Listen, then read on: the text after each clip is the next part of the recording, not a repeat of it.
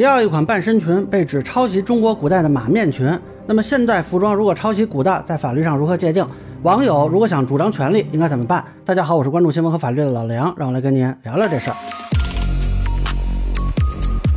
那这个事儿也是冲上热搜啊，引发争议的呢是迪奥的一款半身裙，但是我去官网看好几个尺码已经售罄了啊，咱们这直男审美也不太懂啊，很受欢迎吗？那么反正现在有些网友呢是提出来说这是涉嫌抄袭中国古代的马面裙啊，看上去好像是有点像啊，但是我对服装设计完全不懂啊，所以到底是不是抄袭啊，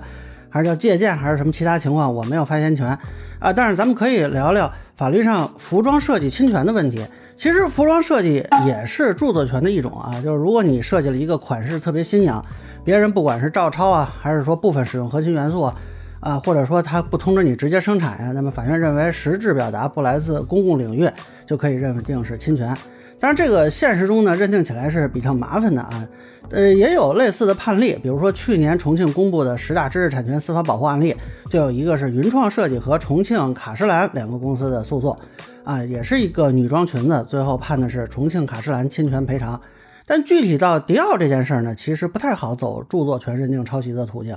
因为首先这个诉讼只能是著作权人提起。那如果确实是借鉴古代服装呢，这个等于是没有著作权人，这就算是来自公共领域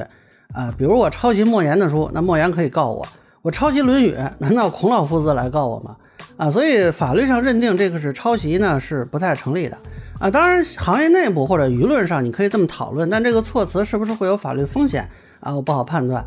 到现在呢，这个迪奥我也没看到出来回应过啊。但是如果你非常确定这个就是抄袭满面裙，那么其实呃有两个途径你可以考虑，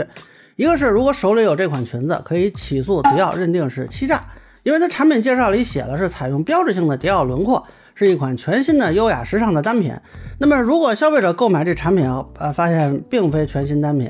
呃等于这个信息对消费者存在误导。啊，那我买了之后，本来我挺新的，我给大伙儿看发朋友圈，结果底下都说，哎，你这抄袭，那我岂不是啊？对我购买的这个消费的这个实际的用途，实际上是有影响的。那么依照消费者权益保护法呢，我个人认为是可以进行三倍索赔。当然，具体是不是能这么认定，这看法院判决啊。如果法院认定是欺诈，那就等于论证了它不是独立设计。第二呢，就是向市场监督管理局投诉，因为这个从行政法层面涉及一个是否虚假宣传的问题。呃，其实也可能是误导了消费者啊。那么，如果投诉下来认定存在虚假宣传，这等于是认可了这个内容是否抄袭的问题。当然，我说的这是可能的途径，不是结论啊。如果说起诉或者投诉，也可能最后认定啊没有欺诈误导，那也就无法论证抄袭。这个就尊重司法机关和执法部门的意见。以上是我对迪奥被指抄袭马面裙事件的一个分享，跟浅见难免说了，欢迎不同意见小伙伴在评论区、弹幕里给我留言。如果您觉得说的还有点意思，您可以关注我的账号老梁不郁闷，我会继续分享更多关于新闻和法律的观点。谢谢大家。